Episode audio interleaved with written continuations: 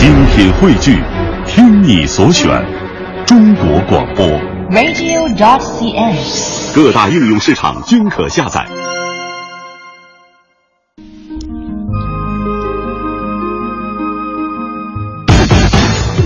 今日要闻。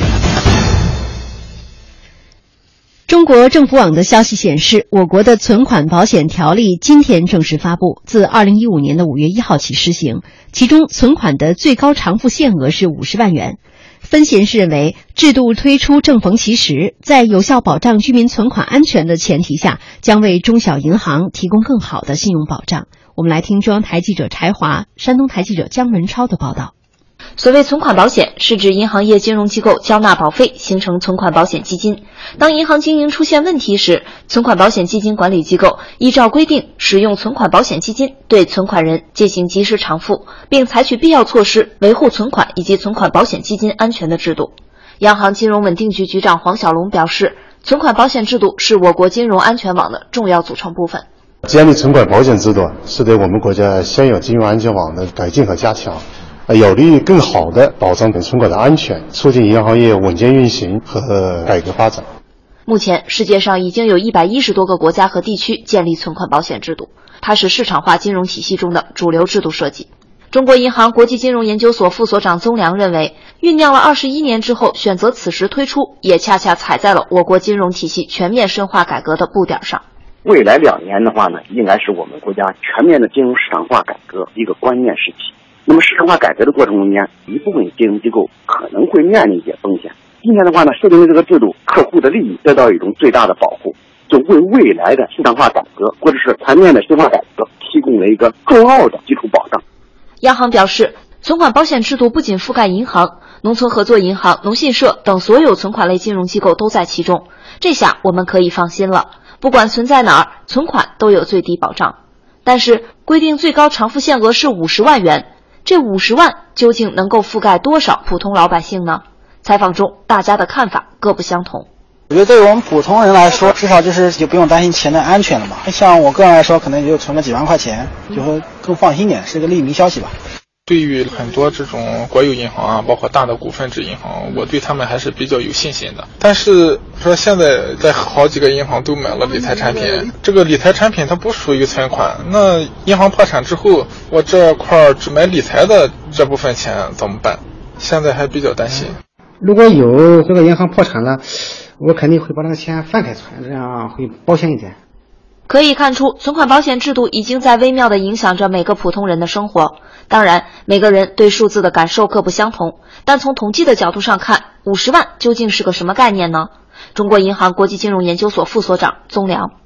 根据有关的测算显示的话呢，能够让百分之九十九点六的客户的这个利益都得到保障，这个数呢，应该说这个保障的幅度是很高的。其实，决定偿付限额五十万，央行显然也是慎之又慎。从国际上看，偿付限额的一般比照标准是看当地的人均国内生产总值，也就是 GDP，大概是二到五倍的水平。比如美国是五点三倍，英国是三倍，我们的近邻韩国是两倍。而五十万对我国意味着什么呢？相当于二零一三年我国人均 GDP 的十二倍。再进一步说，如果银行真的出现问题，五十万以上的存款就注定打水漂了吗？金融危机时，国际上也有着先例。比如，在美国，零八年倒闭的大多数问题银行都通过市场手段被好银行收购，而这里面储户的所有存款实际上都没有受到影响。宗良认为，储户不必过度担忧。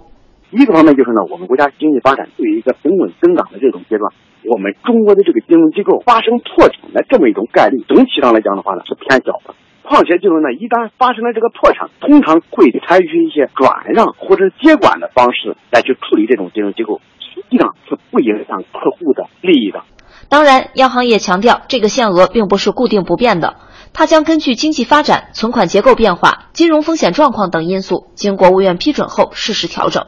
至于缴纳保费是否会给商业银行带来额外的压力，毕竟羊毛出在羊身上，特别是在银行两位数利润增长已经不在的当下。对此，中国人民大学财政金融学院副院长何平认为，压力不大。反而是由于五十万元以下的存款全额偿付，使得中小银行有了更好的信用基础。只要你没有超过五十万元存在中小银行和存在大银行，它都是安全的。在这种情况下，对于以小存款户为对象的这些中小银行，反而为他们的正常发展提供了一个制度保障。人们存款在中小银行也不用担忧了。就原来那种要集中到大银行才免去担忧那种思路，由这种保护额的均等化给它消解了。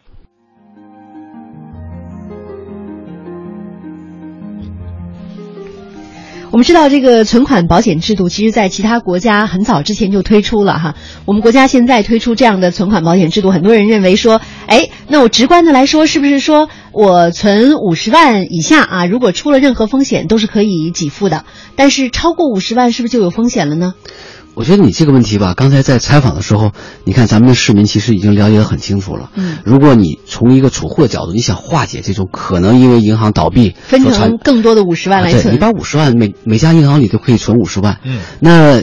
接着第二个问题就来了，老百姓实际上啊，局对于这个钱来说，它有化解风险的方法。嗯，但是哎，原来咱们所谓的这个大银行和中小银行，实际上竞争上是不一样的啊。因为大家都，大家总觉得，啊，这个尤其一些小银行更信任大银的，更信任大银行，尤其是大钱啊多的。有了，所以我说，这个所谓的这个存款保险制度推出来之后呢，恐怕对于老百姓啊，我们在化解了老百姓对于这个存款安全的风险之后呢，剩下来实际上对银行来说会有更多正面的意义，特别是对于这个中小银行，它会创造一个更加公平的市场竞争的环境，因为大家都一样，不管你是大银行还是小银行，我。如果出现了经营风险，如果出现了破产的风险之后，啊，最后都有一个存款保险基金，因为我每年交保费一样，就像我们买保险一样，最后有人替你兜底。但是大家记住，这个兜底原来咱们不是说没有兜底的，我们原来呢是由国家来兜底的，所以这还有一个公平问题，就是原来所有的银行，不管你经营好与坏。呃，不管你是不是高息揽储，是不是你这个这个冒险去经营，那最后所有的风险呢，是由全体人民来买单的。嗯，就是这个银行经营的不好，那最后呢，所有人都得替他买单。那你现在因为有了一个商业化的一个考量，有了这个存款保险制度之后呢，所以接下来实际上是给这个金融改革呢加了一个催化剂。现在你看，国家老百姓都替你把这个后路想好了，剩下来就是看咱们的银行。怎么利用好这个制度去开展一系列的金融创新？包括我们提了很多年的这个市场的利率化，包括以后存款利率会完全的放开，包括以后金融创新呢会有更加的这个托底的东西。所以这一切呢，实际上对于银行的改变，比对咱们普通老百姓的改变会更大一些。啊，明天股市上大家看看银行股到底是走高还是走低，或者咱们的这个相应的保险机构啊，它承揽这个业务之后，是不是对它的这个市场表现会更好一些？呃，慢慢的大家会体会到这个存款保险制度对于金融改革到底有什么样的一个作用。嗯，从微观的层面来讲，可能老百姓的存款更安全了。那么从宏观的层面上来讲，可能国家给予了更多的就是民间的小银行和国有的大银行公平竞争的这样一个局面，同时也给了这些银行创新的这样一个契机。洪林老师，您也这样这样看吗？呃，而且这里面其实对于这个大银行和小银行的这种情况影响也不大一样，因为大家都知道呢，现在咱们的银行呢，基本上咱们说这个存款利率可以上浮，不管是二十也好，三十也好，这个百分点，那么基本上很多银行政策一公布就直接上浮到位。那么一开始呢是中小银行，后来发现大的银行也是上浮到位，那么这就和市场上这种高息揽存的情况是存在的。而现在如果说这个我们说这个存款保险这个制度推出来以后，那么会让很多银行意识到这样的一个风险，因此这样的情况我觉得会有改观。那么对于很多管理好的小银行是个机会。